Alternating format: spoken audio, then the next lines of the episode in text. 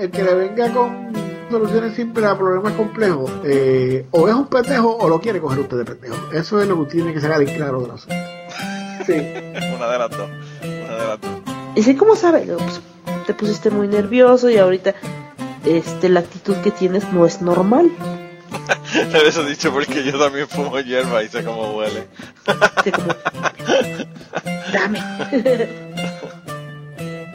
Bienvenidos al podcast Cucubano. Esta semana estoy súper contento. Yo, eh, ustedes saben que yo he estado eh, teniendo invitados aquí que hacía tiempo que no habían estado aquí en el podcast. Y este invitado yo hace un cojonal de tiempo que no lo tengo en el podcast. Y estoy súper contento porque la última vez que él vino no era famoso y ahora es súper famoso el tipo. Ahora tiene un podcast que se llama Siempre es lunes. Y tengo conmigo hoy a el George. ¿Cómo está? Uh, saludos a todos. Quiero aclarar que siempre el lunes no es mi podcast, pero participo de bueno, pero estás ahí, estás ahí, loco. Tampoco soy súper famoso. Cuando yo viva de eso, pues entonces puedo, puedo acepto. Pero mientras tanto, pues soy un pendejo. Pero ustedes siempre el lunes están pegados, están bien pegados ustedes. Estamos ahí, estamos ahí. estamos ahí. Ahora mismo es como... Eh, eh, eh, sí, estamos ahí, estamos ahí. No, no, no me puedo Pero además de eso... Eh, pero además de eso, las personas, me imagino que tienen que saber todo, ¿verdad? Que además de siempre el lunes tú tienes legalmente nerd. Y además de eso también tienes uno que se llama Buscando Problemas, que yo estuve hace un par de semanas allá contigo dando, dando la pelea y buscándome problemas, como siempre que hablo contigo en tu, en tu podcast. Eh, así que también te pueden conseguir por allá y, cuando se acabe lo del coronavirus en un, en un eh, club de comedia, una barra o whatever eh, cercano, ¿verdad? Que tú también estás haciendo shows en vivo y toda esta cosa. Sí, ahora que dices eso, sabrás que en mayo, ahora mismo no recuerdo si fue en mayo o fue en abril, que cumplí cinco años como podcastero porque estaba chequeando unos stats de Legalmente. ¿Sabes que mi primer podcast oficial, oficial fue Legalmente Nerd? Eh, y entonces, aunque yo había grabado otra cosa, pero fue tan y tan el garete que no lo voy a contar. So, mi primer podcast oficial fue Legalmente Nerd. Sí, sí, era bien algo bien el garete. Yo lo grababa por Skype, entonces grababa con el micrófono de la computadora se escuchaba horrible, no tenía opening, o sea, era, algo bien al garete, o sea, ese primer podcast era el Kibocast y yo no yo ni sé ni dónde subían esos audios, este, yo no sé si alguien... Yo no sé dónde, yo no sé dónde lo subían, pero yo lo escuchaba. ¿Tú escuchabas el Kibocast, de verdad?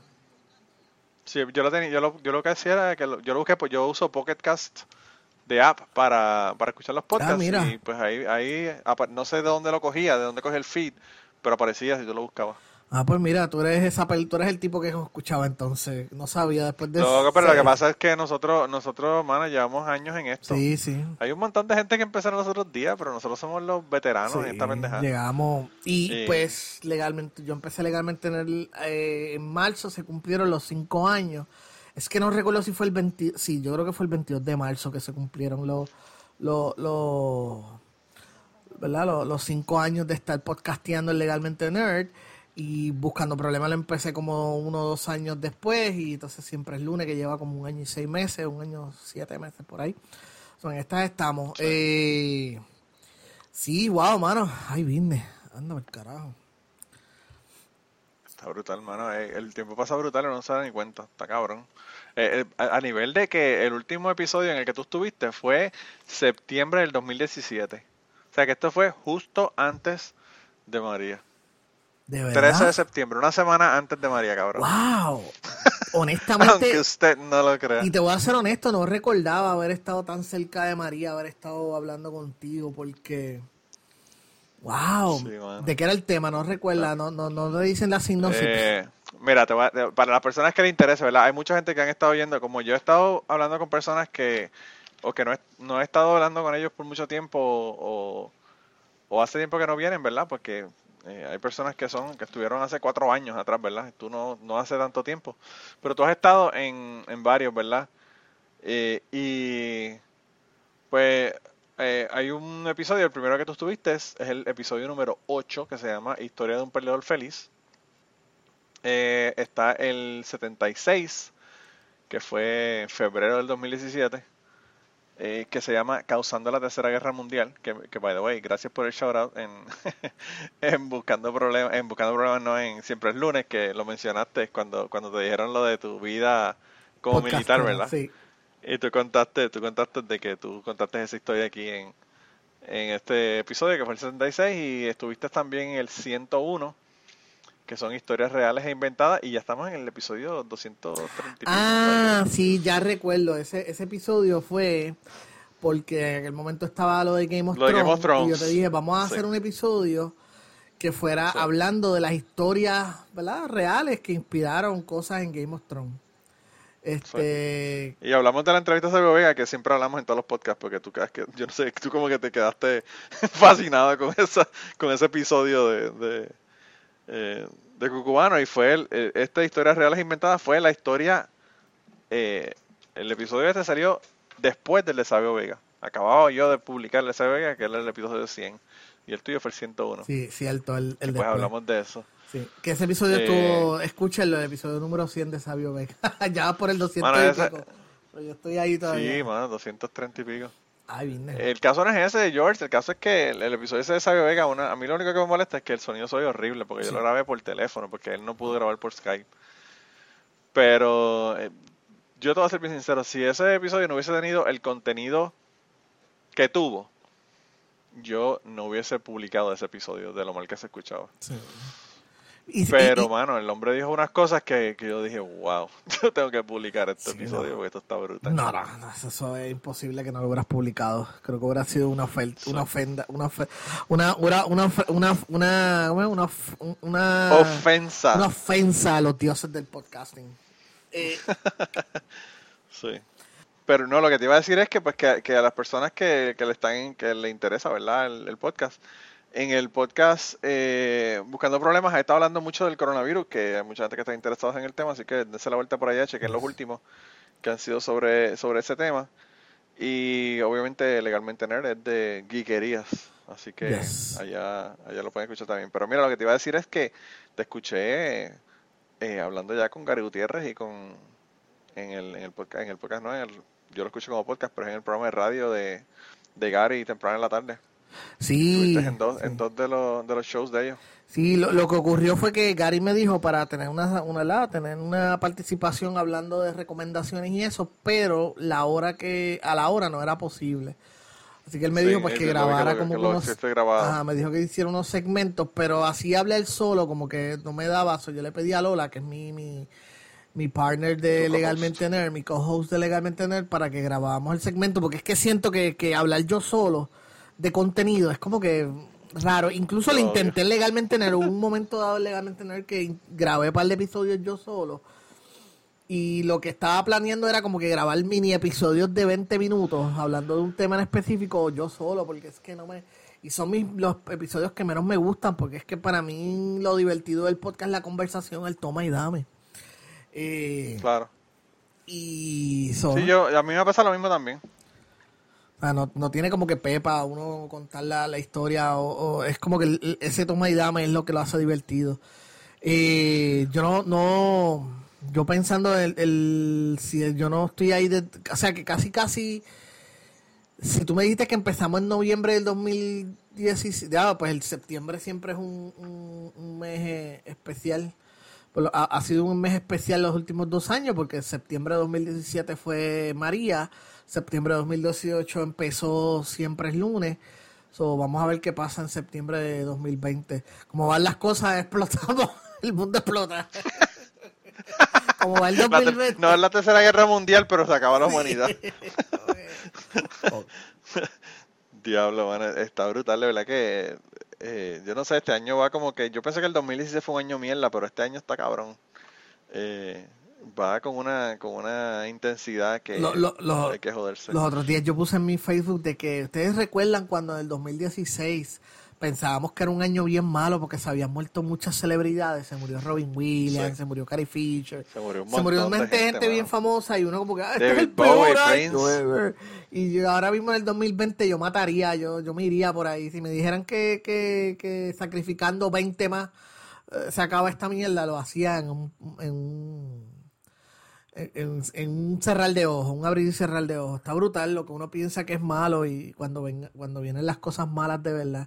Esto, esto es una situación bien, bien cómoda. Ayer yo fui para a un, uno de estos, yo no había salido, fíjate, a mí me pasó lo del meme, lo conté en el episodio, en el otro episodio que grabamos me pasó lo del meme de la batería muerta y, y, porque no había prendido el carro. So, fui a una a, un, uno de estos supermercados y es bien surreal, Manolo. Tuve el primero que ver toda la gente con mascarilla y guantes. Eso es, es surreal, es como que estuvieras viviendo en otro planeta.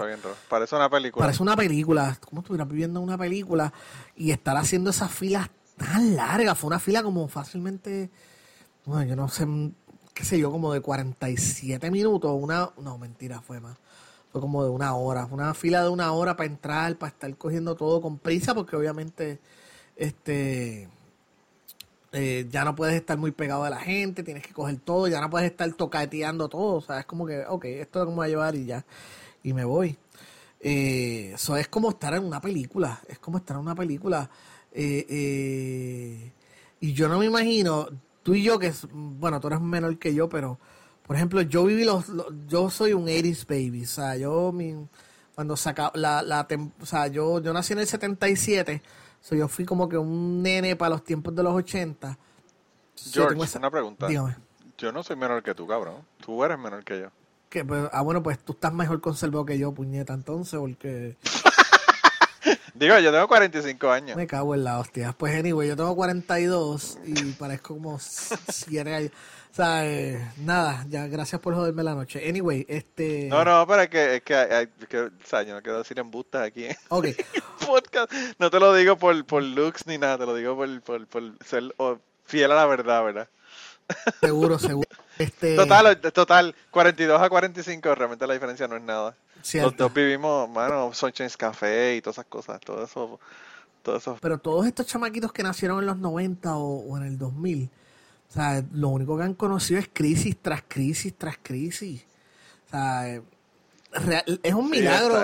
cuando venimos a hacer, cuando vamos a ser honestos, o sea, la verdad es que yo no los puedo culpar por estar comiéndose Tide Pods y mierdas así, este, o sea, eh, ellos han estado bien jodidos, mano. O sea, eh, la gente joven de ahora no saben lo que es ir a un aeropuerto sin que te estén trasteando las partes menores. Estén trasteando las mano, Ir a una fiesta sin que un cabrón saque una jodida cámara y te saque a ti chonqueando en la esquina, cabrón. Nosotros hangueamos en los tiempos donde no había cámaras ni nada, de verdad. Todas las cosas. No, y, y no solamente eso, Manolo, es es que tú, uno cuando es chamaquito, uno dice cosas tan estúpidas y uno hace cosas tan tontas. Imagínate haber tenido redes sociales donde postear esas cosas tontas y estúpidas que uno hace.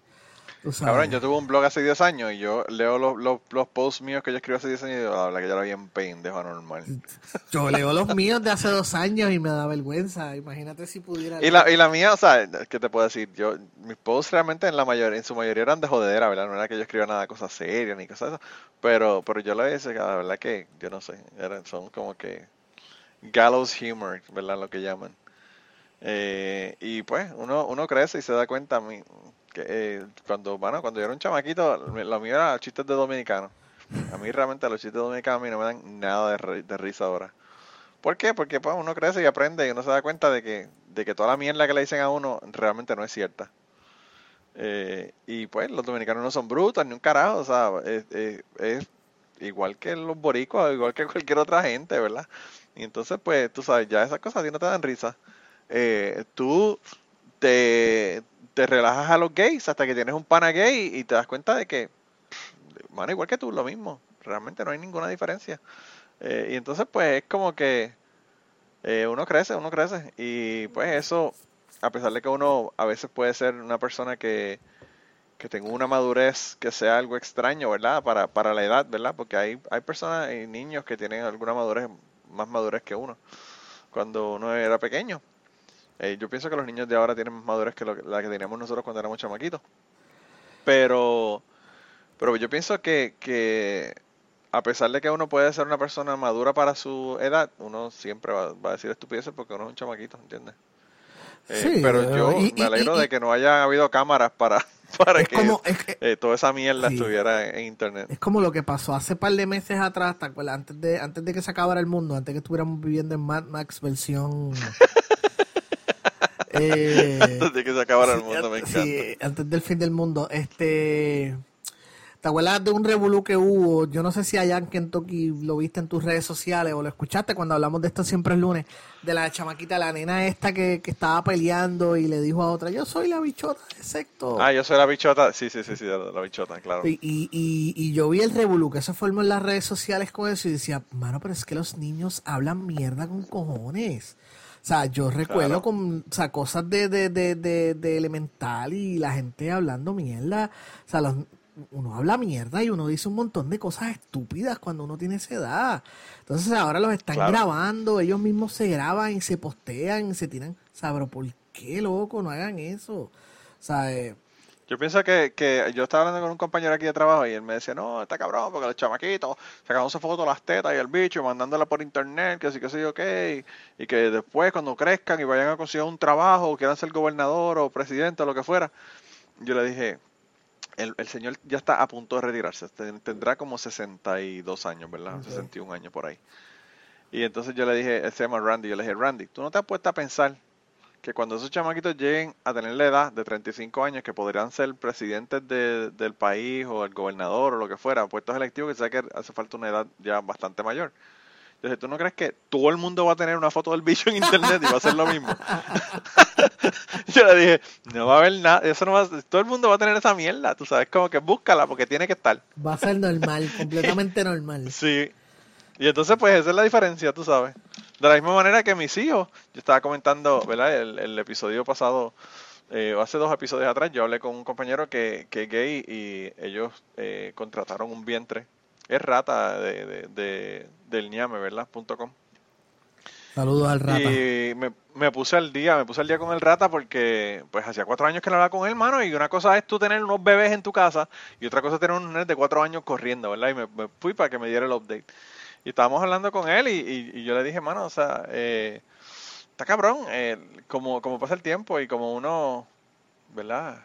Eh, no se da cuenta de que uno se pone más viejo y de que las cosas siguen caminando y las ideas que uno tiene en la cabeza, pues son, son cosas que ya no existen. O sea, yo le estaba hablando del, del nene mío, que para el nene mío la cuestión de ser gay, eso no es nada.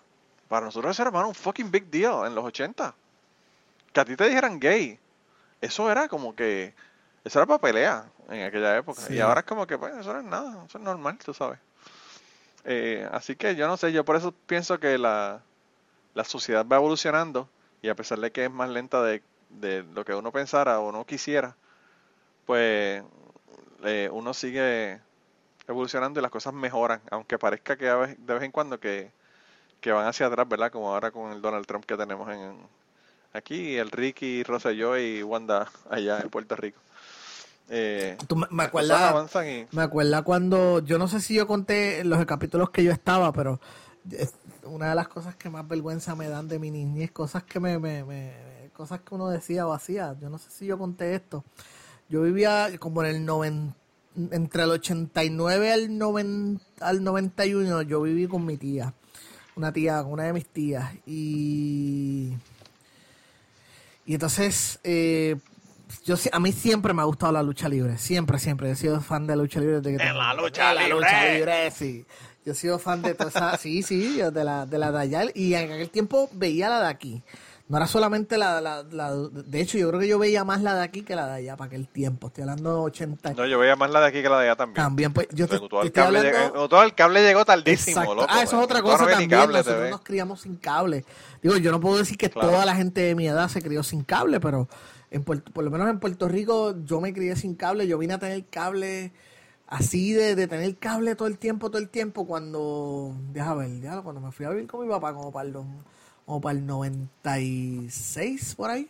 96, 97. ya estaba como en mi. Nosotros, conseguimos cable cuando yo estaba ya en high school. Ajá, pues exacto. Yo creo en mi último año de mi hija, que, que ya entonces yo, yo tenía que vivir con mi papá, pues mi mamá se había muerto. Mi mamá se murió cuando tenía 17 años, o yo me fui a vivir con mi papá y él tenía cable. eso eso fue como que el, ahí fue donde yo vi lo que era, ¿verdad? Lo que era vivir con cable, cable. Mientras tanto, todo era este local. Anyway, eh, durante ese tiempo que viví con mi tía, que ahora yo creo que también tuve cable. anyway, este, durante esos dos años. Eh, yo veía la lucha libre y entonces uno de los... A mí realmente nunca me gustó la lucha libre de, de los Estados Unidos. Yo la veía, o sea, pero no era como la lucha libre de Puerto Rico, que yo veía de Puerto Rico. De hecho, tú sabes que... a mí lo que pasa es que me gustaba la cuestión sanguinaria y tú sabes que en Estados Unidos nunca ha sido así. Casi nunca. Tú sabes que en Estados Unidos, de hecho, eh, le dan crédito de que el, tipo de lucha hardcore se inventó, se inventó aquí en Puerto Rico. El, el hardcore, el hardcore wrestling se inventó en Puerto Rico. So, eso lo dan crédito, o sea, no, no es, no es cosas mías, de verdad le dan crédito. Eh, anyway. Y la, y la gente, los, los los fanáticos en Puerto Rico son muchísimo más agresivos que en otros países. Bien caliente, una faticada bien agresiva y bien caliente todavía a estas alturas. Anyway, eh, estaba hablando. Ah, pues, anyway, eh, uno de los personajes de aquel momento era el Sadististron. No sé si tú recuerdas de ese personaje. y ese personaje era como que de satánico. Eh, que él era satánico y que él adoraba a Satán. Y el video musical de él era con la música de Ay, este Iron Maiden eh, de, que yo no sé, eh, oye, sería una buena sería una buena preguntarle si esa gente llegó a pagar algún tipo de licencia por usar esas músicas, porque aquí hacían probablemente esa época, esa época tú no ni sabías lo que era copyright. Probablemente porque yo recuerdo que, que se hicieron un par de veces videos musicales de par de, de, luchadores, recuerdo el de ese de Strong, hicieron uno de TNT, de Miguelito y Huracán Castillo, hicieron uno ese, ese cabrón era bueno, tú ves los, luchadores de aquí y tú ves a Steve Strong y tú decías, man, ese cabrón eh, tenía como tres veces la cantidad de músculo que tenían los luchadores de Puerto Rico. Sí, era una bestia. Tú sabes que ese, tipo, de hecho tengo dos historias con, con ese, con, con eso más o menos relacionadas, porque la primera, la que te, estoy tratando de contarte, y es que en que él era el malo, me fascinaba, era, era fascinante verle, porque era un concepto más todavía que yo me había criado una idea mucho más conservadora y tenía esta fama de que era bien religioso y toda esta cuestión. Bueno, fama bien ganada, fama bien gana. Entonces, pero como Strong era cool, pues yo vine un día, no sé, te lo, te lo juro de la nada, o sea, yo no, no tengo absolutamente explicación de por qué yo estoy un día en el trabajo de mi tía y de momento, por joder, cogí un bolígrafo y me puse el 666 en la mano. Eh, no, no me expliqué, o sea, nada, Strong, ah, el más malo.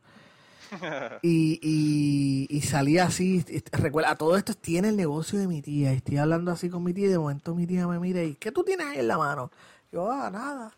No sé. ¿Y de dónde tú salió eso? ¿Por qué te pusiste eso? Yo no sé. Yo era un nene. ¿sabes? Uno, un nene cuando lo, lo, regaña uno como que... Eh, o, eres un malcriado o eres un pendejo. Y yo era un pendejo. Este... y me llevaron para la parte de atrás y, me lo hicieron borrar. Y tú dejas de estar haciendo estas cosas. Eso es la primera historia. La otra historia, un poquito más corta todavía, y es que el Saititi Strong eh, iba al mismo gimnasio de mi tía. Y un día... Oh, yo iba con, voy con mi prima, y no me acuerdo si era que la íbamos a buscar o le íbamos a llevar algo, y en una estoy así en el, como en el lobby del sitio, y mi prima me dice, mira quién está ahí, y yo pues miro para allá, y veo al Sadististron levantando pesas, y como tú, o sea, el tipo era una bestia, el tipo era... No, mano, el tipo, o sea, la gente, la gente habla de, de Arnold, o de, o de Stallone, este cabrón tenía más músculos que los dos. Sí, sí, porque él era un powerlifter, tú sabes. Arnold, era un bodybuilder, que no es lo mismo. No, no, es lo mismo un bodybuilder, no necesariamente es lo mismo que un powerlifter. Este era un, era, un, era un powerlifter y era un tipo alto. entonces esa musculatura se, se regaba. Y yo lo vi allí, entonces como yo era un chamaquito, pues yo me creía eso de que él era un satánico, ¿entiendes? Yo lo veía como que, ah, ese tipo me va a llevar y me va a embrujar o algo. Pues yo me asusté genuinamente de que el Sadistic Strong estaba allí y ese tipo iba a crear un, iba a ser un embrujo o algo y me eh, iba a saber, no, eh, iba a saber que yo era apoyaba a Carlitos Colón, ¿entiendes? De que eh, yo, yo siempre apoyaba a Carlitos Colón y a TNT contra él. Ah, cabrón, esos dos, esos dos yo los quiero muchísimo. A TNT, a Carlitos Colón ni tanto, pero pero esos, esos cabrones, en una lucha en serio, o sea, Steve Stick Strong lo, los aplasta como si fuera una, una lata de Claro, claro, bueno, claro, esa es la lucha libre, tú sabes, qué cara. esa es la lucha libre. Yo, a mí, fíjate, a mí los que me daban miedo era el, el, el, loco de, de Bruce Brody. Una vez yo lo vi ah, luchando en, en con, con eh, Abdullah de Butcher, hermano, y esos cabrones se fueron por las gradas y, y te digo que yo sentí miedo. Y estos tipos tan... Y Bruce Brody que, que actuaba como un loco para el carajo. O sea, pues, eh, ahí estaba muy cabrón. Tú sabes que... ¿Tú has visto los documentales que está haciendo Vice de la lucha libre? Sí, sí. Y el de quedó de puta. El de Brody quedó brutal. Tú sabes, yo no sabía eso y, sería bueno algún día volverle, si, si hablo con Sabio o con alguien más, sería bueno preguntarle eso, pero yo no sabía eso de que Bruce Brody quería comprar la WC, aquí en Puerto Rico. Esa parte de la historia yo nunca la, yo nunca la, hasta que no vi ese documental, yo nunca sabía esa parte. Sí, yo nunca, yo nunca la supe tampoco. Y quizás para lo que tampoco ellos quisieron revelar realmente aquí, porque eso los incriminaba básicamente. Había un motivo, ¿verdad?, para la muerte. Sí, sí, definitivo. Eso, eso es un motivo. Eso, sí, porque siempre se ha hablado de que, que la muerte era porque... Yo he escuchado varias versiones. Yo he escuchado, era de que eh, lo, que, que, al Invader, o sea, que al Invader se le murió una hija, que eso fue real. Y yo había escuchado la, la, la, la, razón de que eh, era que Bruce Brody se le había burlado de eso, o algo así, o que le había echado la culpa, que él decía que él tenía la culpa y que por eso era esa rencilla entre ellos. Sí, yo que lo que siempre escuché fue una cuestión de dinero. Ellos le dieron dinero y él fue a cobrar los dineros y Exacto. Pues pero, ahora pues eso de Vice le añade un dato que yo nunca había.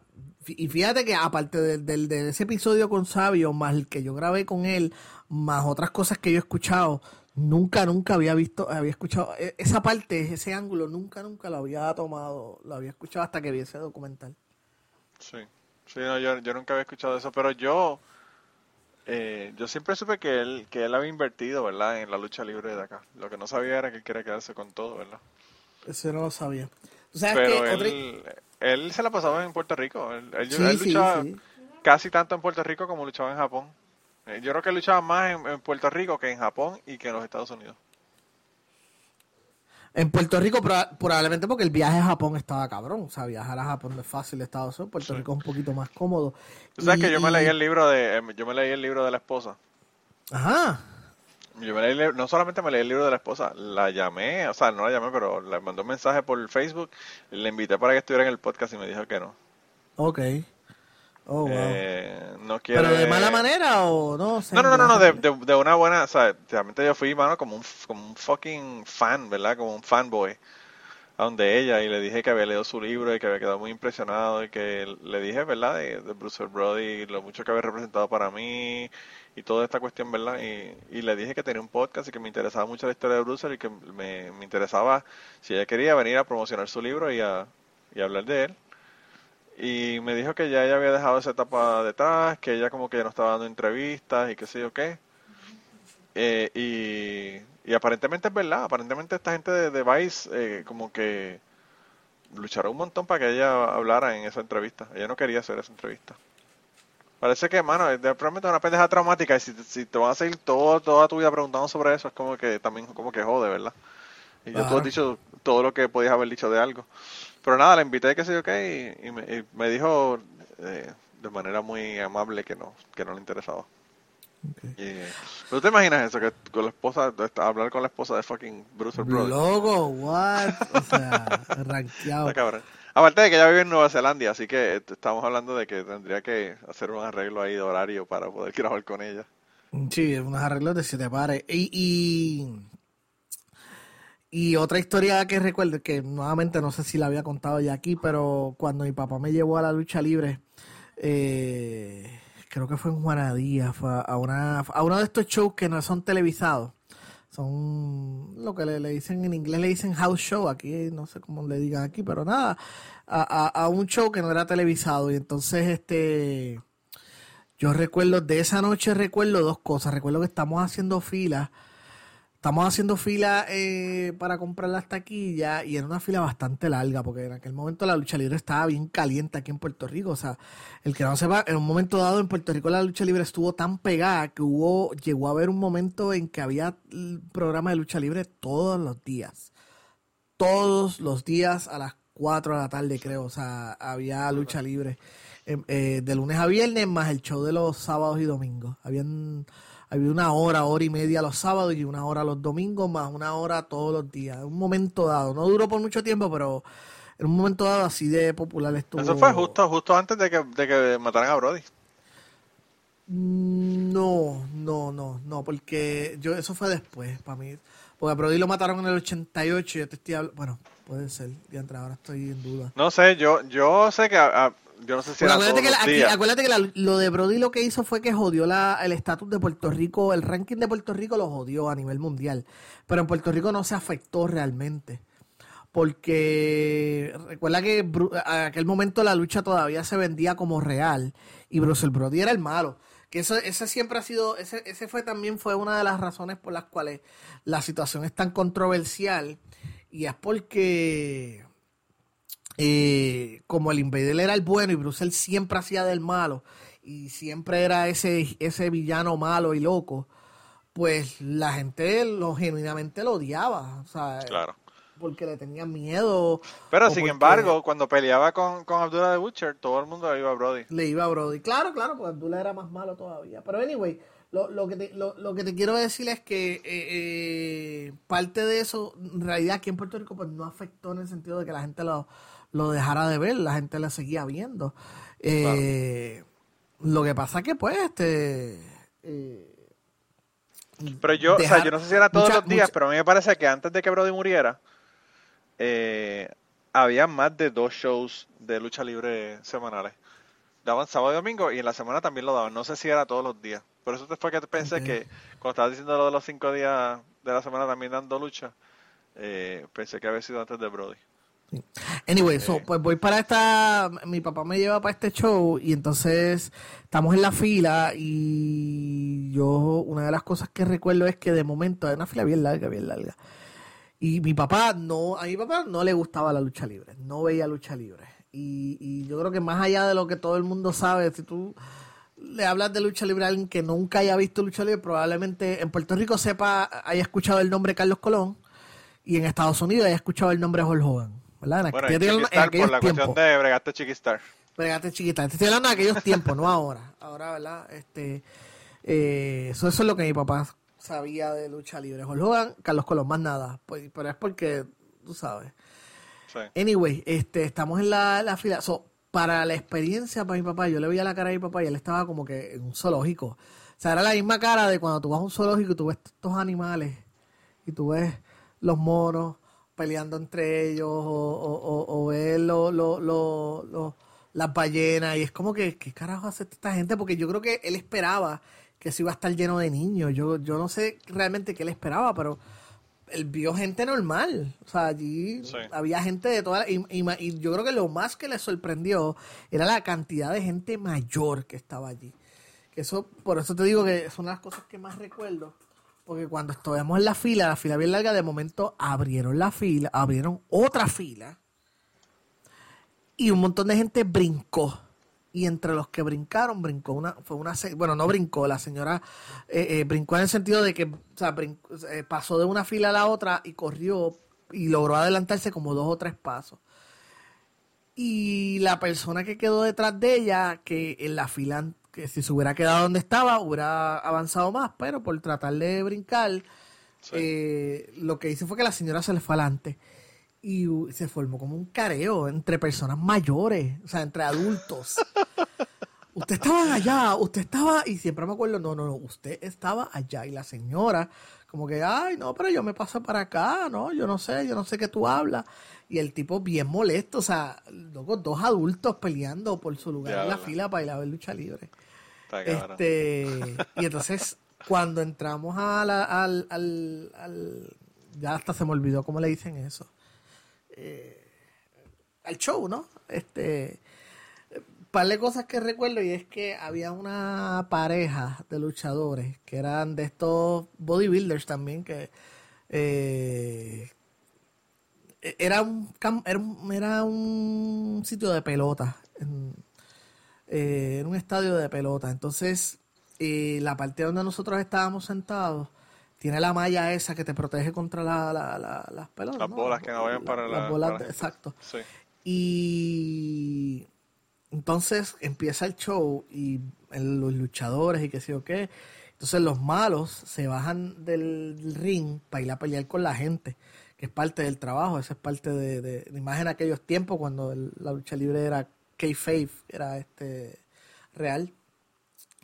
Y siempre recuerdo par de esas cosas. Recuerdo yo corriendo hacia el frente para ir a pelear con la, con otra gente que iban pues la gente yo estaba sentado más o menos no estaba muy atrás muy atrás ni tampoco muy adelante estaba como que para el medio yo recuerdo haber ido haber corrido para allá con mucha gente insultarlos haber vuelto para atrás mi papá sentado allí como que qué carajo yo estoy haciendo o sea qué carajo está pasando aquí y en yo que eso tiene que ser un show surreal para una persona que nunca había visto. Sí, sí, sí, era algo bien raro. Siempre me acuerdo, yo creo que es la memoria más filme que yo tengo de mi papá.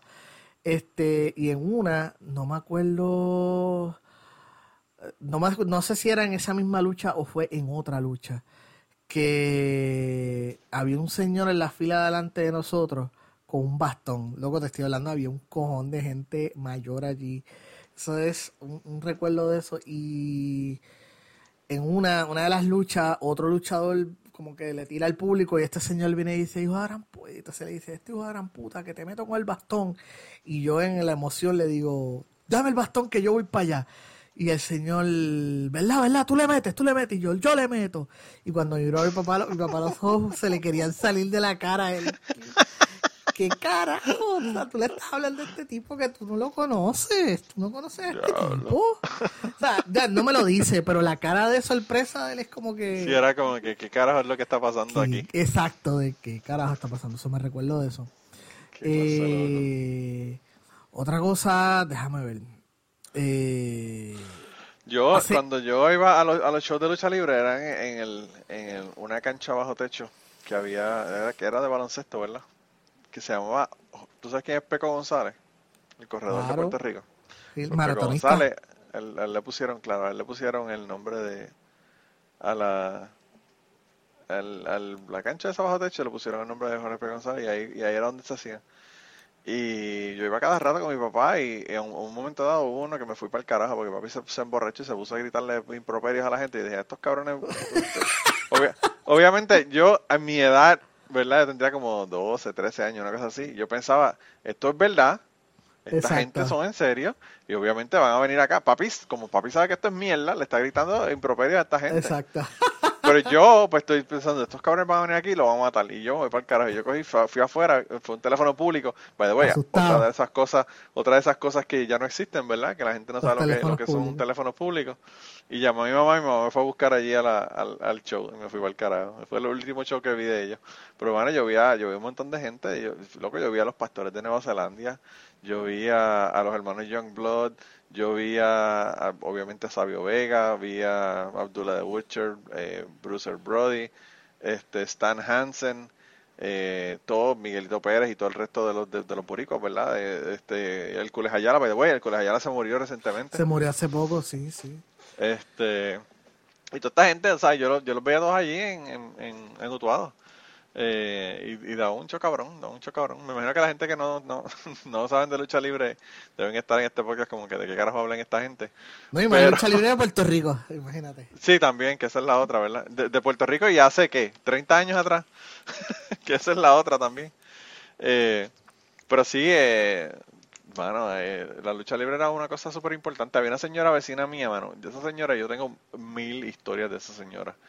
Era una señora que, que era, se llamaba Doña Ana, ¿verdad? Doña Ana, dependiendo de cuál era su alter ego que estaba usando en ese momento, ella tenía eh, el apellido Robles o el apellido Mestres.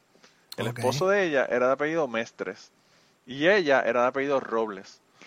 Doña Ana Mestres era una señora decente, una señora educada, una señora que no, O sea, quería mucho a la gente, súper cariñosa. Doña Ana Roble era la hija de puta que no se dejaba joder de nadie. Entonces cuando ella decía, porque yo soy Ana Roble, y cuando ella decía Ana Roble, ya tú sabes que era que corre, cabrón, porque te va a cortar con una navaja. Y entonces esa señora era de Fajardo y tenía una, un prostíbulo. Ella dice que no era un prostíbulo, era que era una, una barra, ¿verdad? Pero es un bordel ahí de, en Fajardo, en la playa de Fajardo. Y esa señora era pero loca con la jodida lucha libre, pero loca, loca con la lucha libre. Yo tenía que ir a cada rato a su casa porque en aquella época ella la grababa en, en, VHS y ya no sabía cómo carajo grabar, ¿verdad? Entonces yo tenía que ir y cuadrárselo para que, porque tú lo podías programar y programárselo para que le grabara la lucha libre.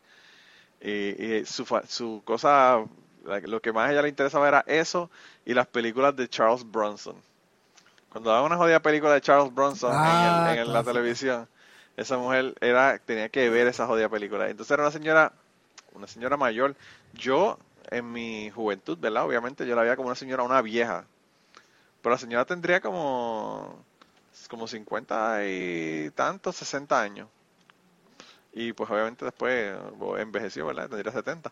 Pero, pero ella eh, era una señora que no se dejaba joder de nadie. Entonces, ella andaba siempre en una bata. Ella siempre tenía batas, se hacía batas, hacía el cuello, la parte del cuello y los manguillos tejidos y el resto era una bata usualmente floreada, ¿verdad? De, flores y pendejas, con dos bolsillos gigantescos en la parte del frente, como los bolsillos que le ponen en las batas de laboratorio, que son bien grandes cuadrados. Sí. Entonces la señora cogía, ponía una, dos cervezas, una en cada, una en cada bolsillo, y iba a mi casa, que era cruzando la calle como dos casas más abajo, y iba a casa de mi papá, le daba una cerveza a mi papá y ella abría una cerveza y se ponía a beber cerveza a ella y papi al frente de la casa. Eh, pero esa señora, mano, era un fucking personaje, porque esa señora peleaba en todos lados. Ella iba a pagar el agua y peleaba en la, en la oficina de pagar el agua. Ella, esa señora le tiró un ratón, un ratón podrido a, la vecina del frente, porque la, sí, mano, pero una cosa que eso tú, yo, yo lo conté en el podcast, yo creo, pero eh, ella venía de la panadería y mami le preguntó cómo estaba del otro lado de la calle, ¿verdad? Que él la vio pasar. Y ella le dijo, ay, Missy, no me, no me diga nada, que estoy en cabrona. Y yo estaba viendo televisión dentro de la sala de mi casa, pero cuando yo escuché eso, dije, no, yo tengo que pararme y mirar por la ventana a ver qué carajo es lo que va a pasar, porque aquí va a pasar algo. Y entonces le dice, ¿y qué le pasa, doña Ana? No, Missy. Pues ella decía Missy, mi era maestra. Eh, le decía, Missy, lo que pasa es que algún cabrón. Esto es de, loco, esto es de una acera a la otra acera. Esto es across the road. Este señor está gritando, imagínate el volumen, ¿verdad? Algún cabrón cogió el ratón ese que estaba ahí muerto en el medio de la calle y lo metió en mi zafacón. Ellos tenían como unos drones de basura afuera, frente a la casa. Y alguien cogió un ratón que había, que lo había matado un carro, parece, o algo, no sé. Y, y alguien lo cogió y se lo, se lo echó en la, en el zafacón a ella. Y dice que cuando fue a botar la basura antes de ir para la panadería, abrió la tapa y cuando vio la tapa, pues se le dio la peste al ratón ese podrido en su, en su zafacón y se encabronó. Y, parece que ella fue caminando pensando en eso encabronada y cuando regresó, mami le preguntó cómo estaba y ahí le dijo. Entonces la señora que, que vivía al frente de ella estaba eh, barriendo la entrada de su marquesina, ¿verdad? Y entonces la señora cometió el grave error, porque esto es un, grave error que cometió. Le dijo, eso usted no lo dirá por mí. y esa ah. mujer. Y esa mujer, eso básicamente lo que le dijo fue, yo lo hice. Básicamente es lo que la señora entendió. Y entonces doña Ana le dice, mire, yo no le digo eso ni, ni por usted ni por quien sea. El que, es el, el que le ponga, el que le caiga el sello que se lo ponga. Eh, pero yo no sé quién carajo tiene que poner basura en el zafacón mío y por qué no se comieron ese ratón. Y entonces ella coge y va caminando hasta el zafacón, cabrón. Coge un pedazo de papel del bolsillo de la misma bata, que ella me imagino que lo tendría para, qué sé yo, para limpiarse la cara o whatever, lo que fuera. Cogió ese papel, levantó la tapa del, del, zafacón, cogió por el rabo el ratón con el... con, el, papel y le dio dos vueltas como el, como el que va a tirar una, una el, martillo en, lo, en, la, en, la, en los juegos de Campo. Sí, ah, ok, yo que le dio dos vueltas a Y también, él lo hace de esa misma manera. Pues así mismo cogió el jatón, la cabrona. cogió el jatón, le dio dos vueltas y se lo tiró. Y el jatón cayó en el mismo medio de la entrada de su fucking marquesina. Le dijo, ahí lo tiene, cómaselo, canto de cabrona. Ay, vida. Y mi mamá estaba que no encontraba dónde meter la cara porque por culpa de ella fue que esa señora se puso a gritarle a la vecina. Y yo era que yo me meaba de la risa mirando por la ventana ese show cabrón que estaban haciendo esas dos vecinas en el medio de la calle allí, mano. Yo digo, la verdad es que está cabrón.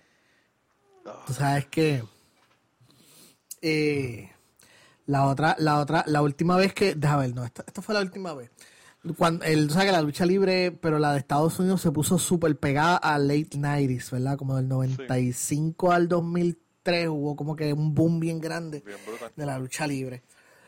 Y entonces ellos trajeron un show a Puerto Rico, which yo creo que fue uno de los últimos shows, no volvieron más por un par de años trajeron un par de shows a Puerto Rico que hicieron un par de funciones. No, es que ahora mismo se me acuerda, se me olvida el nombre de. Hay un nombre para eso, pero la cara ahora mismo no recuerdo. Hicieron un par de eventos, un par de shows y uno de ellos fue en Coamo. Nosotros, en aquel tiempo, mis panas, eh, Pepe, eh, Ramón, Héctor, el hermano, Miguel, todos esos fuimos para allá, cogimos, conseguimos taquilla y fuimos para Coamo. Te estoy hablando o sea, en Puerto Rico es un país que, o sea, tú sabes que aquí la gente, una, algo que pasa en Puerto Rico es que casi todo lo traen para el área metro. Casi siempre, que vienen conciertos, siempre que vienen actividades, todo para el área metro. Y pues el resto de Puerto Rico, digo, y para que no sepa de Puerto Rico, Puerto Rico es una isla bien pequeñita. Puerto Rico es un chispo de tierra. O sea, eh, Puerto Rico cabe en Cuba yo creo como cinco veces o algo así. Puerto Rico cabe eh, cinco veces en República Dominicana, siete veces en Cuba. Mira para allá, Puerto Rico es un chispo de tierra. Aún así, en Puerto Rico tenemos lo que es el área metro, que es el norte, que son como cuatro o cinco pueblos que le llamamos el área metro y entonces el resto está la isla. Mal dicho, pero en realidad esto es un archipiélago. Anyway, la verdad es que una de las quejas por mucho tiempo, desde que yo tengo memoria, siempre la misma quejada, que todo lo traen para el área metro, de que no le llevan para la isla, de que a la isla no llevan nada, de que a Mayagüez nunca hay nada, que nunca llevan nada para el sur, bla, bla, bla, o para el este, todo para San Juan, todo para San Juan. Bueno, pues, la gente que hizo este, estos shows de lucha libre trajo luchadores bien pegados, el Undertaker, los DX, oh, eh, las luchadoras que estaban pegadas en aquel momento, unos cuantos. Yo esas fotos las tengo en algún lugar, lo que después tengo que sacarlas para escanearlas, pero están en algún lugar. Anyway, eh, trajo un montón de luchadores bien pegados. No vino Stone Cold, porque yo no me acuerdo si Stone Cold estaba, no estaba luchando para aquel tiempo, pero vinieron unos cuantos luchadores de los grandes. Vino el Undertaker, qué cara. Anyway, y vino DX también. Anyway, eh, bueno, vino DX, la, la, la eh, Road Dog y, Billy Gunn. Anyway, eh, ah, los Hardys también vinieron, los hermanos Hardy. Anyway, so, te estoy contando todo esto porque fue un show donde vinieron estrellas grandes que estaban bien pegadas en ese momento, en un momento en que la lucha libre estaba bien pegada y las llevaron a un estadio de Coamo yo te puedo decir que toda la gente que estábamos allí, estábamos en un lado del estadio y no estaba lleno. Y nosotros conseguimos taquillas en la segunda o tercera fila. So, yo vi todos estos superestrellas, super, bueno, mentira. Estaba, o sea, déjame explicarme bien. Había gente por todo el estadio, pero si tú nos juntábamos a todos pegados en uno, no, no, no llenábamos un lado del estadio.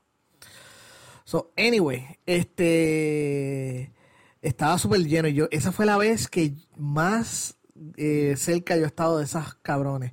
Porque este es un estadio pequeño y no había mucha gente. Y lo que tenía era. Yo estaba como en la segunda o tercera fila.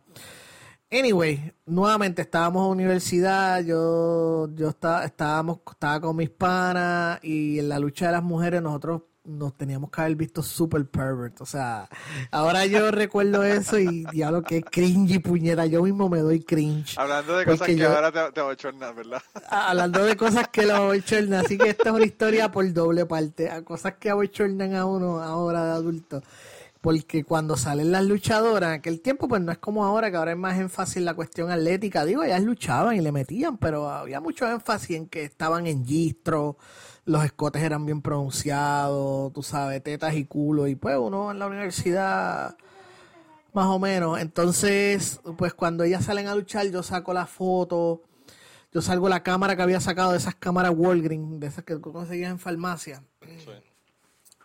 Eh, y saqué, pero me volví loco, o sea, yo por, por te digo, me volví loco cada vez que, el escote daba hacia donde yo estaba o se viraba para donde mí, yo estaba como que, oh yeah, yeah, oh, oh".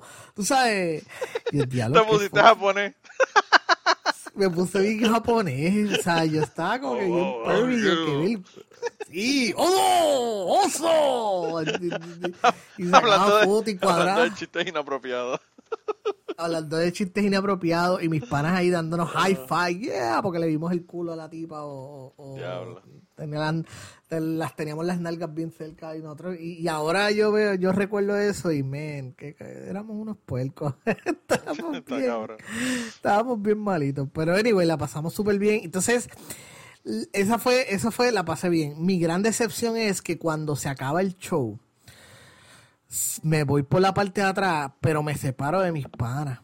Porque yo estoy pensando, ah, yo soy bien listo y me separé de mis panas. Yo creo que mis panas se van. Ah, está, andábamos con otro pana más que era. Eh, y entonces yo veo que él se lleva a los compañeros míos de la universidad por un lado y yo, pues, ah, espérate, yo me voy a ir por este lado porque en este lado ellos van a salir. So, sí, por el sitio que salieron los luchadores, nosotros sacamos fotos y qué sé yo qué carajo. Después cuando me encontré con mis panas, yo bien guillado, papi, los vi donde se salieron, les saqué fotos y ellos me dijeron, nosotros nos sacamos fotos con ellos. Porque ellos lograron, se metieron por otro sitio, que ellos quedaban justo donde los luchadores se estaban trepando a las guaguas o a sus carros y ellos se podían, ellos se sacaron fotos con ellos, o sea, los selfies o la, digo, no selfies, porque en aquel tiempo no, pero tú sabes, con sus cámaras, o ellos tienen fotos, yo tengo fotos de los luchadores, ellos tienen fotos con los luchadores, y esa ha sido una de las cosas que la cuento todavía y me encabrono. Este, yo por pendejo, dejé de sacar, pude haberme sacado fotos con, con, con los Hardys, que esa fue la más, esa fue ahora, ahora de adulto, pues esa es la más que me dolió, que no me, ellos tienen una foto bien chévere de ellos con los hermanos Hardy, este, que en aquel momento estuvieron súper pegados y pues todavía están más o menos ahí pegados. Mi hermana, mi hermana eh, fue a una actividad de Tele 11, cuando Tele 11 existía en Puerto Rico. Diablo, sí. Que de hecho yo creo que ahí lo daban en, la lucha de aquí. Sí, pues ellos hicieron actividad y tenían unos cuantos de los luchadores allá en, como promocionando qué sé yo qué. Y mi hermana, yo no sé, pues, estaba en la actividad para otra cosa. De repente eran un montón de artistas y qué sé yo que iban a estar. Y vio a los hermanos Youngblood. Y ella eh, fue allá, ¿verdad? Para, para tener una foto de ellos, ¿verdad? Porque estaban, estaban sacándose fotos y qué sé yo qué. Y entonces mi hermano, como mi hermano no le importa un carajo la, la lucha libre, le dijo a los hermanos John Blood que quería una foto, pero ellos nada más, sin que, sin que ella saliera en la foto. Y ellos como que le pareció tan extraño que alguien le pidiera una foto, pero no quisiera salir en la foto. Y pues le sacaron una foto de esta Polaroid, ¿verdad? Y, y se la dieron de los hermanos Youngblood y entonces tenía como un marquito y en el marquito decía Vívelo, Tele 11, que sí, que sí, o qué. Ok. Y, todavía tengo esa foto de, de, los hermanos Youngblood. Ah, diantre, me deberías enviarle una. Mira a ver si consigues una, una foto de la foto para subirla. Está bien, yo, yo creo que la tengo en la casa. Ya, la tengo en uno de los álbumes que tengo en la casa. Yo creo que si la, si la consigo, te, te, la, te la envío para que la veas. Eh, es una locura porque, bueno, es una. Es un snapshot de la historia, ¿verdad? No solamente de los luchadores y toda la cuestión, sino de, de Tele 11 y todo lo que era en aquella época, ¿verdad? Claro. Eh, sí. A veces yo hablo de cosas y la gente como que no, no pueden entenderlo, ¿verdad? De, yo tengo un, montón de gente que son gente que son más jóvenes, ¿verdad? Y como que no, ni siquiera se pueden imaginar cómo era el asunto. Yo una vez estaba, eh, yo fui a ver una conferencia de Richard Carrier. Richard Carrier es un, un doctor, ¿verdad? de historia, un historiador que hizo un estudio sobre la posibilidad o imposibilidad de que Jesucristo haya existido, ¿verdad? Y es que hizo su tesis sobre eso y después hizo un libro como de casi mil páginas. Eh, que básicamente lo que la conclusión a la que él llegó es que Jesucristo no existió, ¿verdad? Pero yo fui a una conferencia porque la estaba dando en la universidad y fui con él qué sé yo qué, y después de eso, como yo estaba en, una, un grupo de del eh, Secular Student Alliance, que son unos grupos de ateos, ¿verdad? Y, agnósticos en, la universidad. pues ellos fueron, uh, tenían como una fiesta que se yo que fueron con Richard Carrier. Yo hablé con Richard Carrier y estaba, él estaba hablando y le estaba hablando a, los chamaquitos, ¿verdad? Y todos eran de universidad, yo era mayor, ¿verdad? Porque yo estaba cogiendo ya la maestría y toda la cuestión. Pero él estaba hablando de un montón de cosas como el, el, viejo, ¿verdad? Y tú sabes. Y yo sabía de lo que él estaba hablando. Él estaba hablando de que en, en los 80 los juguetes y, y, las cosas que tú comprabas, ¿verdad? Desde consolas de Atari y todas esas cosas, tenían un olor peculiar, como a plástico. Que ya eso no se. No sé, no, las cosas no huelen a eso, porque eso, esos fumes, ¿verdad? Son tóxicos y ya no se hacen cosas con ese, con ese tipo de plástico. Y yo sabía exactamente lo que él me estaba diciendo.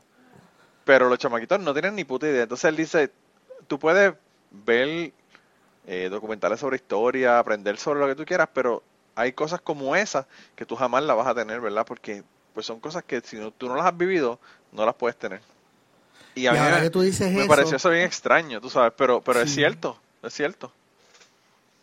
No solamente eso, me, me, me estás volando la cabeza porque cuando tú ibas a tiendas por departamento, como muchos de los productos tenían esos mismos mm, plásticos o químicos o, otra forma, olían distinto de como huelen ahora. Claro, claro. Eh, eh, eh, y mientras más barata, más barata fuera la tienda, más distintivo era el olor. Porque obviamente si, el, si la tienda vendía productos baratos, era porque eran productos hechos con materiales baratos. Claro. Y eso todo tiene un olor. Y ahora me estás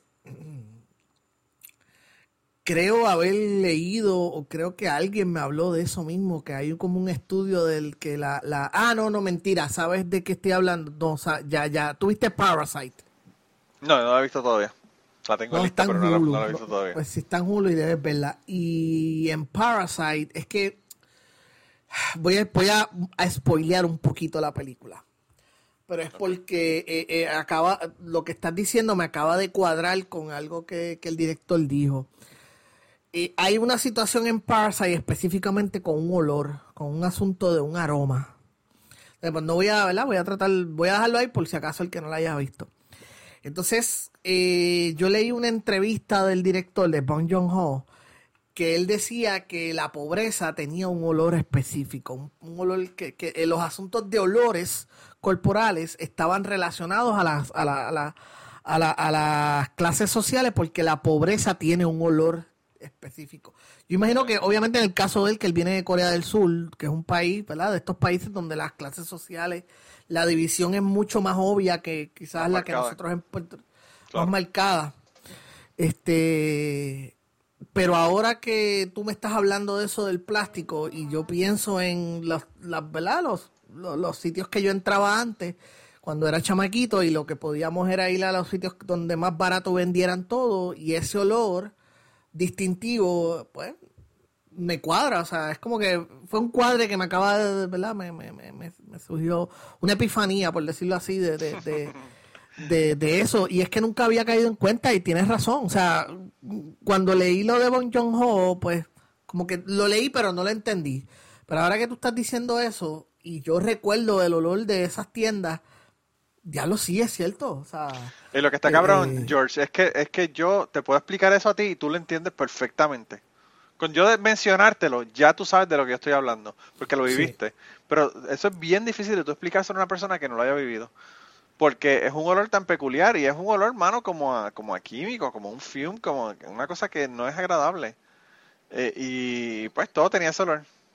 Y donde aparte también se, se sentía mucho solo de las tiendas de juguetes claro, porque, es el plástico ese que viene de China, donde diablo venía. Es el plástico, sí. Y, y tú te acuerdas de KB Toys, que sí. había un momento dado cuando yo vivía en Ponce, los últimos años de que yo vivía en Ponce, antes de, de cuando todavía los últimos años de vida de mi mamá, yo cruzaba, yo venía de la Ponce High y para llegar a mi casa cruzaba por una sección que hay en, que había en Ponce, digo que hay o que hay, no, me acuerdo que es una sección el, donde había muchas tiendas. Ya eso debe estar ahí muerto, igual que ha pasado en tantos sitios, pero... Ah, y había tiendas de todo tipo, joyería, ropa, y una de las tiendas que había era la KB Toys, era una juguetería. y siempre paraba ahí para ver qué figuras de acción, qué muñequitos había nuevos, qué sé yo, qué carajo. Este, y ahora que estamos hablando de Dolores, pues me, diga que esa tienda tenía un olor que no, no, nunca en ningún otro tipo de tienda eh, lo había, lo he percibido. Pero sí, es cierto, o sea, diablo, cabrón, me hiciste la noche pensando en eso. Ahora no vas a poder dormir pensando en esa pendeja. Eh, pero eso, esas son las cosas que, que, tú, que tú pierdes y, o sea, no, no sé, son cosas que, tú, que, que ya cuando se van, se van y ya no, no existen, tú sabes. Yo imagino que pero, la, pero no, no solamente eso, sí, no, no, es solamente eso, Manolo, es que no, no es cosas que ya tú no, no, no puedes volver a tener, es cosas que tú no, no, Vuelvo y te digo, o sea, en cierta manera era un olor a pobreza. O sea, la, pobreza huele a plástico porque, este, a plástico tóxico, porque nuestros tiempos, pues nosotros entrábamos a esas tiendas donde se vendía barato porque era con productos baratos, de, material barato. Y pues en aquellos tiempos era porque, aparte de barato, era tóxico también y tenía su propio olor. Pues a lo mejor si tú tenías más dinero, tú comprabas en otras tiendas donde estaba hecho con mejores materiales y eh, ese no era el olor de tu, de, ese no es el olor de tu niñejo, de tu, ¿verdad? De tus recuerdos, pero para nosotros sí, porque pues eran los sitios donde había que comprar para poder estirar el peso. Claro. Y nunca, nunca la había, nunca la había pensado, igual con la comida, igual con las plazas, la plaza de mercado. La plaza de mercado de Ponce tenía un olor específico que, que ninguna otra plaza. Y yo no sé si es porque era una plaza cerrada. La plaza de, de, mercado en Ponce es una plaza cerrada. Eh, o la, digo, yo no sé si hicieron una nueva ahora. Yo creo, yo había escuchado, había leído que iban a hacer una nueva y que iba a ser distinta, pero la, la aquella plaza era este cerrada y tenía dos pisos. Entonces, el olor se quedaba allí, se impregnaba, todo estaba, todo olía a, pescado, porque tú sabes que el pescado eso eh, eh, es afuera y, como quiera mueve. Imagínate en una plaza, en un edificio donde está aire acondicionado. Todo lo que eh, tú comprabas allí te olía a pescado. A en Puerto Rico cuando estaba en escuela como intermedia más o menos, hicieron la plaza de la plaza de mercado y la hicieron así cerrada también. Tenía aire acondicionado. Eh, por la comodidad, pero es que eso es un error porque es que allí se venden carnes y, pescados y eso. y, frutas y toda la pendejada, o sea, frutas, vegetales, de todo. Sí. No sé, yo pienso que quizás lo que, lo que ellos pensaron probablemente es la conveniencia y si hay aire acondicionado la gente va a venir aquí porque hay aire acondicionado, pero no necesariamente. Eh, de verdad que no, no y, y, plaza y ahora con lo que está ocurriendo ahora mismo es mejor ir a las plazas porque están las frutas y vegetales están más no hay tanta gente y está todo fresco. So, apoye su, su apoye su plaza de mercado local. Tú sabes que eh, eh, ahora eh, recordando que digo, yo sé que ya se nos está acabando el tiempo, pero solamente quería contarte que en la noche de, María, el huracán María, este, porque todavía en un momento dado tú pediste que me enviaran historias. Sabemos, pues, sabemos que se acabó el podcast porque ah, estamos hablando del primer tema del que hablamos. Siempre que, que esa, esa es la, no sé por qué, es una cuestión que siempre ocurre, loco, en el podcast. Siempre el último tema y el primer tema siempre son el mismo. Es como, un, cierre de un loop, ¿verdad? Pero anyway, continúa. Pues, lo, que quería decir es que me sentía me sentí mal porque te habías pedido historia y yo decía, tengo que grabar la mía, tengo que grabar la mía y nunca lo hice. Pues, así que te voy a contar que la noche de María, eh, bueno, tú sabes que la noche anterior, la semana antes o dos semanas antes, había pasado Irma y fue un huracán, pero no fue, aunque fue un huracán bastante destructivo, por lo menos donde yo vivo, no hizo, aparte de dejarme sin, sin luz y agua, sin luz, me dejó sin luz como dos días. Eh, un día o un día y medio, no recuerdo bien. pues eso fue lo que sucedió, ¿verdad? En María, yo cuando va a pasar María, yo digo, bueno, pues haré lo mismo, se va la luz, ah, fue la luz como a las nueve. Todos los demás huracanes que yo pasado en mi vida, todos los había pasado durmiendo todo. O sea, Hugo, yo, yo, yo era un chamaquito para Hugo, lo pasé durmiendo. Eh, Georges lo pasé durmiendo. Aunque cuando pasó lo de Georges, y esta historia yo estoy bastante seguro que la conté aquí, que, que me levantaron para pa, pa ir al patio porque se había inundado el patio y el palo de, de aguacate se había caído. Y tuve que cruzar a las, como a las 3 de la madrugada con el agua hasta el pecho y el agua hasta la cintura y, pasar por entre medio del palo. Anyway, so, también lo dormí, mm, los, y todos los demás siempre los había dormido. So, Irma también lo pasé durmiendo. So, con María, yo digo, pues lo voy a dormir también, me voy a acostar a dormir. Y pues cuando pase, pues, ¿verdad? Veré qué está pasando, qué ocurre. Eh, yo había dejado la puerta abierta porque como se fue la luz, pues, ¿verdad? por el calor y eso, había cerrado todas las ventanas y toda esta mierda. Y una de estas, como a eso de las 2 de la madrugada, los gatos me despiertan, porque como dejé la puerta abierta, pues se metieron al cuarto y me despiertan como peleando.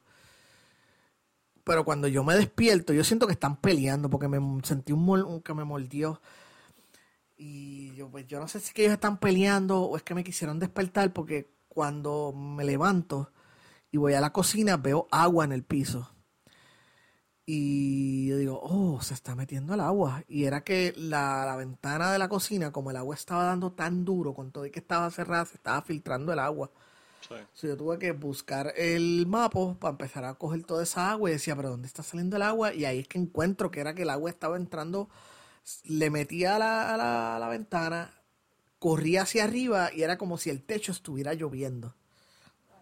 Yo tuve que buscar eh, a esa hora de la madrugada, lo que no hice temprano, porque pensé que no iba a ser tan malo, como que nunca ningún huracán había sido tan malo en mi vida, pues poner los plásticos entre medio de cada ventana, ponerle toallas y mierda, bla, bla, bla. Yo tengo agua ahí. Eh, eh, chequeo las otras ventanas, pues empieza a caer agua del techo en los otros cuartos porque se está filtrando el agua. En mi cuarto tuve que buscar un montón de baldes para poder sacar este agua de la casa porque entonces también se estaba filtrando por las esquinas de la pared. Eh, y puse baldes por la sala, puse baldes en el cuarto, que sé yo qué, bla, bla, bla. Después que igual cerré todas las ventanas como se supone que estuvieran cerradas, yo digo, bueno, pues ahora es esperar a que pase eso empieza a salir agua por el desagüe de la ducha. Eh, y diablo. yo dije, olvídate, perdí, perdí porque ¿qué voy a hacer? O sea, no hay absolutamente nada que pueda hacer. O sea, eh, eh, se está metiendo agua por filtrado por las paredes, se está metiendo, está cayendo agua por las ventanas, está metiendo, y ahora el desagüe de la ducha, algo que nunca había visto en mi vida. So, cuando ya estoy resuelto y yo digo, pues no sé qué voy a hacer, papi, me dan ganas de cagar. agua por todos lados en mi casa y me dan ganas. Y yo, pero ¿qué voy a hacer si, cómo voy a ir al baño si no hay agua? Y aparte de eso, se está desahogando, se está saliendo agua de desagüe por el, baño, por la, por la ducha, más todo está mojado, o sea, todo el piso había agua. Así que yo tuve que a las 4 de la madrugada me tuve que esnuar todo y en tenis, menos tenis para poder usar el baño. Para entonces, no sé cómo poder hacer lo mío, poder, o sea, era, es la cosa más surreal de mi vida. ¿Tú creías que el, problema de no tener papel de baño es un problema, pero eso es un problema más grande todavía, cagar en el huracán? El huracán, con un huracán justo ahí dando bien duro, sonando como un monstruo, y yo, snu pero con tenis, sentado allí viendo el agua de la ducha subir. Oh bueno, no se ríe de esta mierda ahora, pero de verdad que eso está cabrón no pasarlo ahora. Decía, anda caraza, no sé qué voy a hacer.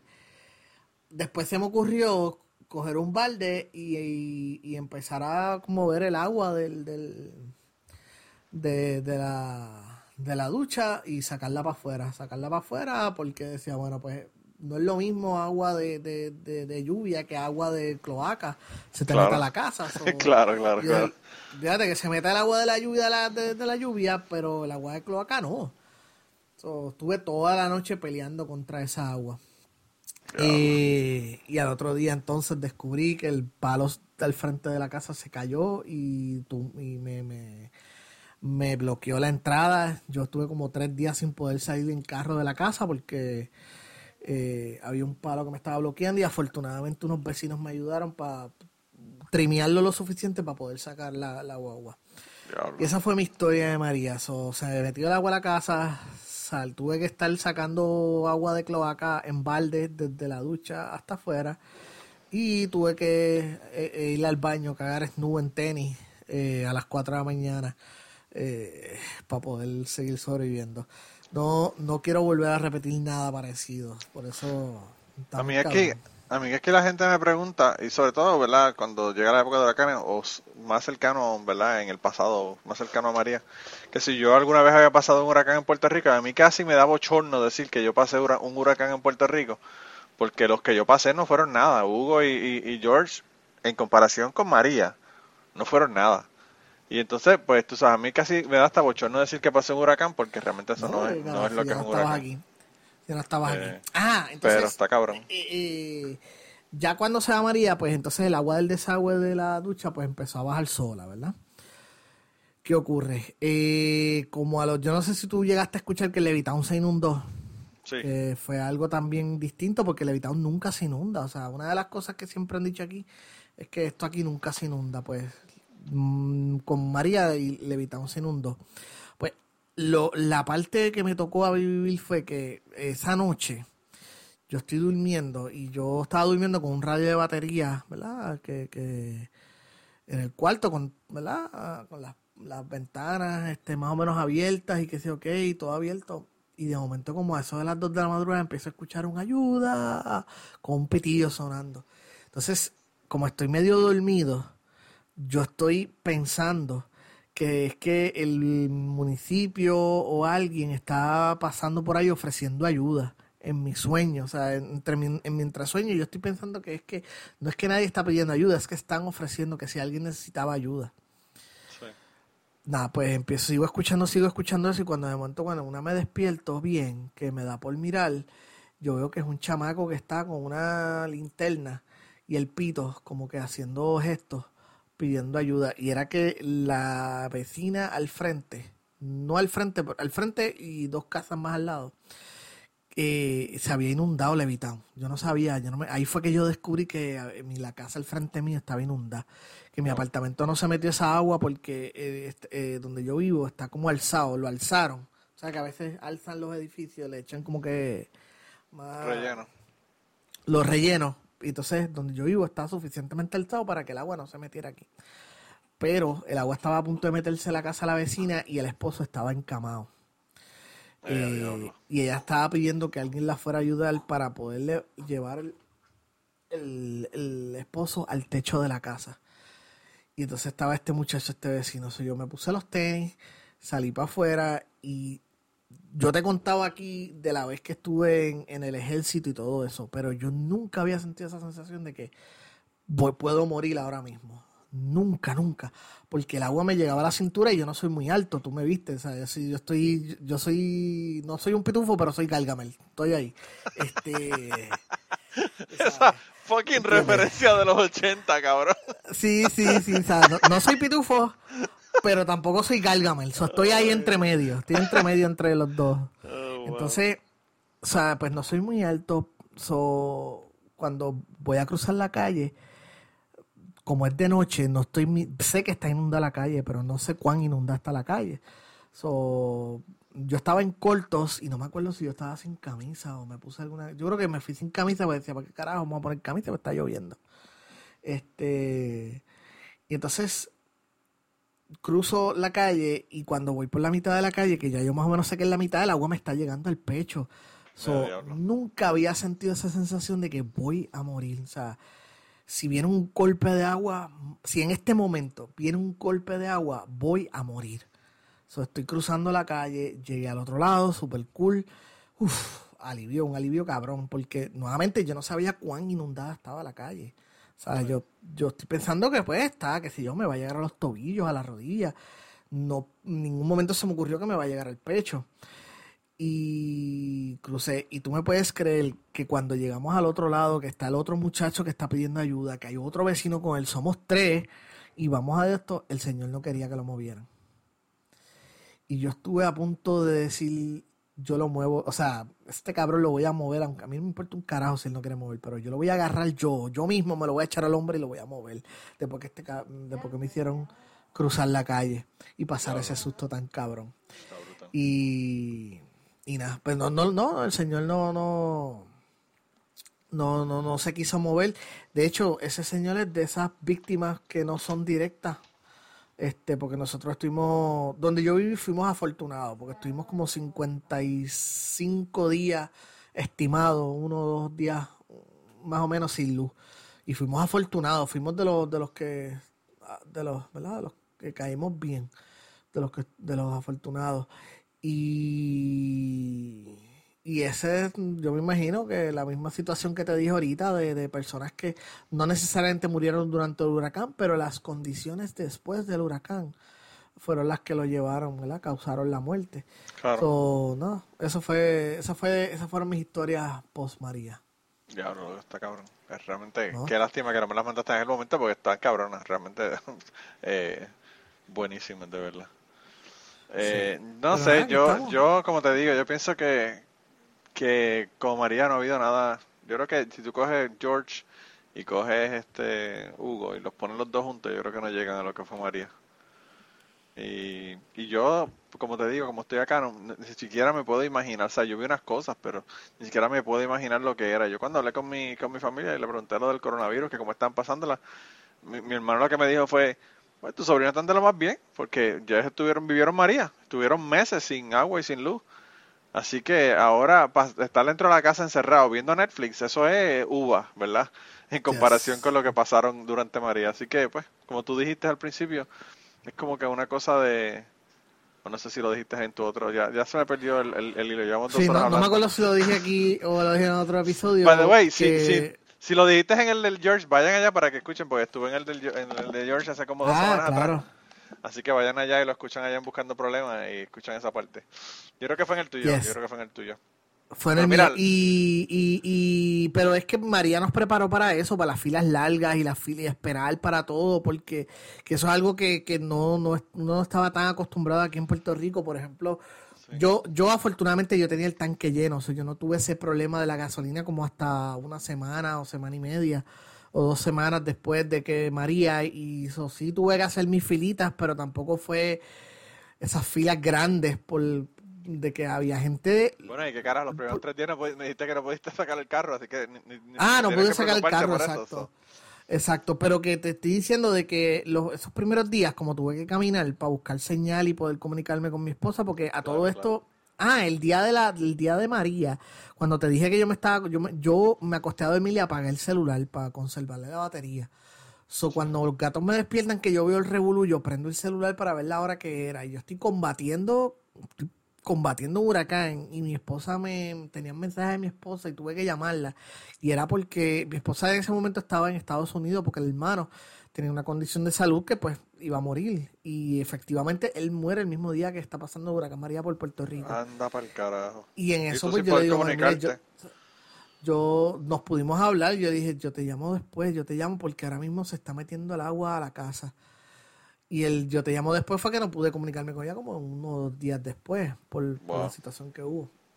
So, anyway, pero nada, eh, eh, eh, ahora uno se ríe porque yo estoy ahí con el mapo peleando contra el agua y yo ahí hablando por teléfono, este, no, lo lamento mucho, o sea, yo viendo el agua entrar y como que lamento mucho tu tristeza, pero me estoy a punto de morir aquí.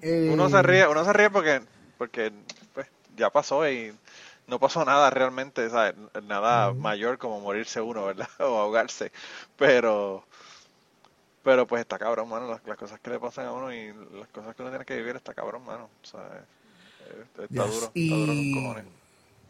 Nada, pero después de eso y, y ahora con lo del coronavirus, pues como tú dices, quedarse aquí lo más jodón es las filas que hay que esperar para entrar al supermercado, pero ya la gente está como que relax con eso. Porque la gente compró todo el papel de inodoro que querían, ya, ya Exacto, ya, sí, ya, ya tengo... ya pueden cagar tranquilos. Sí, uff, qué alivio. Este... Mira, loco, pues eh, antes de, de, que de que les digas a la gente de dónde conseguirte, quería aclarar que Cuba son 12 veces más grande que Puerto Rico. República Dominicana son 5 y Cuba son 12. Eh, para que después no me manden mensajes en Twitter y me digan, mira, no son, no son 7 o 9 lo que dije, no sé, son 12. Eh, pero eh, dile a la gente, ya le dijimos, ¿verdad? De tus podcasts, pero dile a la gente cómo te consiguen. Mira, eh, aparte estoy en Twitter, at el George, el George Rivera R. Instagram, el George Rivera Rubio. Igual Facebook, el George Rivera Rubio. Me buscas y le das likes en Instagram. Eh, me da follow y en Twitter, eh, ¿verdad? Tanto en Instagram como en Twitter me da follow el George Rivera R y el George Rivera Rubio en Facebook e Instagram. También hablo de series, escribo de series y películas en kibo, y mis otros podcasts, pues Legalmente Nerd, que hablamos de cosas geek y todo eso, eh, Buscando Problemas, que es un podcast más de entrevistas y, cosas de la vida, que Manolo estuvo ahí hace par hace par de semanas. Eh, y man, ay, siempre es lunes, que es un podcast de comedia, ¿verdad? De cuatro, cuatro hijos de puta hablando mierda todos los lunes. Ah. pues sí, gente, vayan allá, chequense esos podcasts, suscríbanse. Eh, y, y, nada, yo creo que con eso entonces terminamos, George. Yo creo que le voy a tener que poner de nombre a este episodio El olor de los 80. El olor de los 80, o el olor de la pobreza también. El olor de la pobreza está, cabrón. Una, de esas dos, veremos a ver qué, qué, hago. Pero de verdad, gracias por, eh, después de estar grabando una hora conmigo, quedarte y grabar. Eh, gracias a ti, Pacho, gracias a ti. Y no solamente eso, George, eh, tú dijiste que te invitaste a ti mismo y todo eso. Los últimos, qué sé yo, cuatro o cinco invitados que he tenido, desde, desde el, el candidato representante de Victoria Ciudadana para acá, todos los invitados se han invitado a ellos. Así que yo quisiera que ese fuera mi problema, cabrón. No tener que conseguir invitados y que los invitados me llamen y me digan, mira, quiero grabar contigo. Así que si ustedes quieren grabar conmigo, no esperen que yo los llame, llámenme ustedes, ¿verdad? Eh, y, ustedes saben que esto, el micrófono de Cucubano es para sentarme a hablar con ustedes. Así que cuando ustedes quieran venir, vengan. Eh, saben que estamos en Patreon.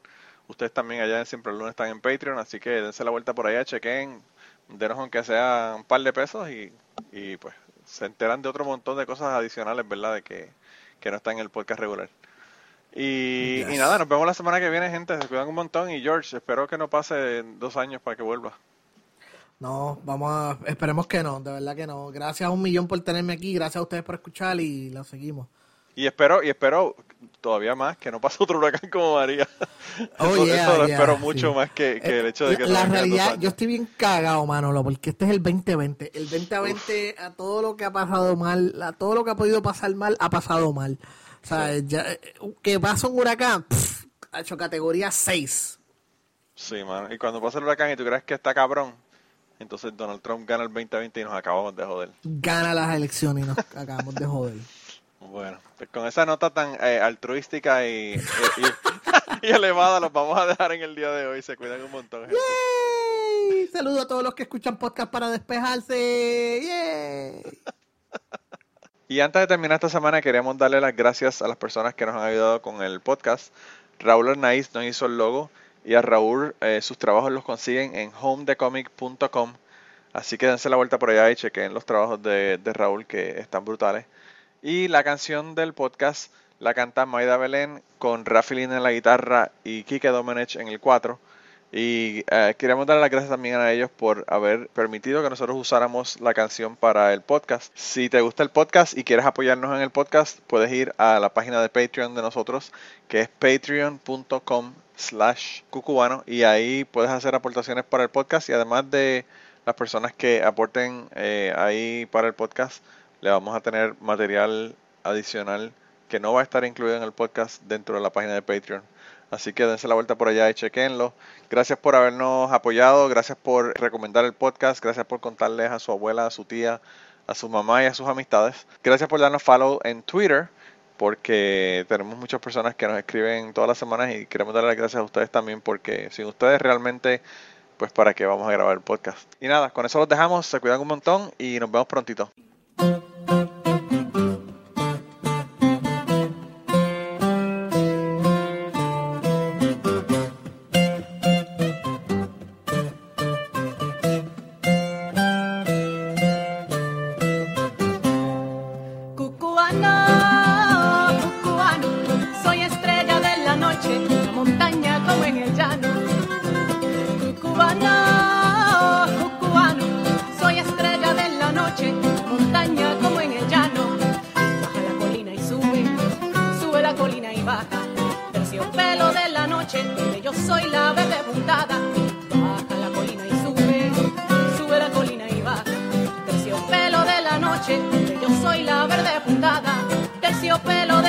Noche, donde yo soy la verde